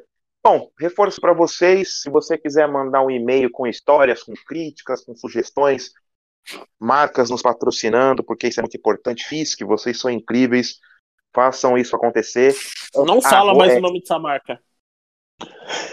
Enquanto não, te, não, enquanto, mas... enquanto não estiver pagando, não vai falar. Bom, eu vou colocar um pi. Ah, tudo bem. Então, então você, escola de inglês tal, você Isso. nos patrocina, porque vocês sabem que aqui o conteúdo é garantido. Você que está ouvindo da escola de inglês, qualquer uma, tá? Porque nós sabemos que a sua é a melhor. Então faça isso acontecer. Você manda... Exatamente. Você manda para sintoniacast.gmail.com, então é só você nos acionar por lá. Se você quiser saber dos bastidores, dos próximos episódios, das nossas sériezinhas ali nas redes sociais, a gente está falando ali é, de conteúdos extras que nós abordamos no podcast, sempre informando as datas, fazendo interações nos stories também. Então vocês nos sigam tanto no Twitter quanto no Instagram, arroba SintoniaCast. A, a rede social do Ícaro é arroba Ícaro Gomes 7. A minha é arroba psicólogo Renan Maciel. Lá também você consegue ter um pouquinho mais do nosso dia a dia. E agora o Ícaro vai finalizar com chave de ouro, depois desse encontro aqui do Good Angels, do programa do Gugu Liberato do Domingo Legal, esse grandiosíssimo reencontro que fizemos. O Ícaro vai finalizar aí com a nossa perguntinha. Bom, vamos lá. Todo mundo sabe, todo mundo que escuta o Sintonia sabe que quando chega no final, pra gente quebrar o algoritmo do Instagram e acabar com os bots, né, Renan? A gente fala para alguém deixar. Precisamos, né, Ícara? Precisamos. Precisamos quebrar os bots do Instagram, então. A gente falou muito de, do, do metrô e tal, tudo mais. Então, assim, não vai ser uma única palavra. Vai ser a cor em si. Aí você deve estar tá, tá, tá falando assim, ah, mas que cor, que não sei o quê. Você aí, proletariado, você que, que acorda cedo para trabalhar, não tem carro, vai de transporte público Coloca aí pra gente a cor da linha que você mais usa no metrô. Tá certo, Douglas? A cor que você mais usa é, é que você trabalha. Então, é, eu lembro que na, na, faculdade a que eu mais usava era a vermelha e a azul. Pro, ob, obviamente, para fazer a conexão para fazer a conexão zona norte e zona sul. Então, é isso, meu povo. Então, esse esse foi mais um Sintonia Cast. Muito obrigado, Douglas. Muito obrigado pela sua participação. Muito obrigado, Renan. Valeu e até a próxima, meu povo. Um abraço e até a próxima.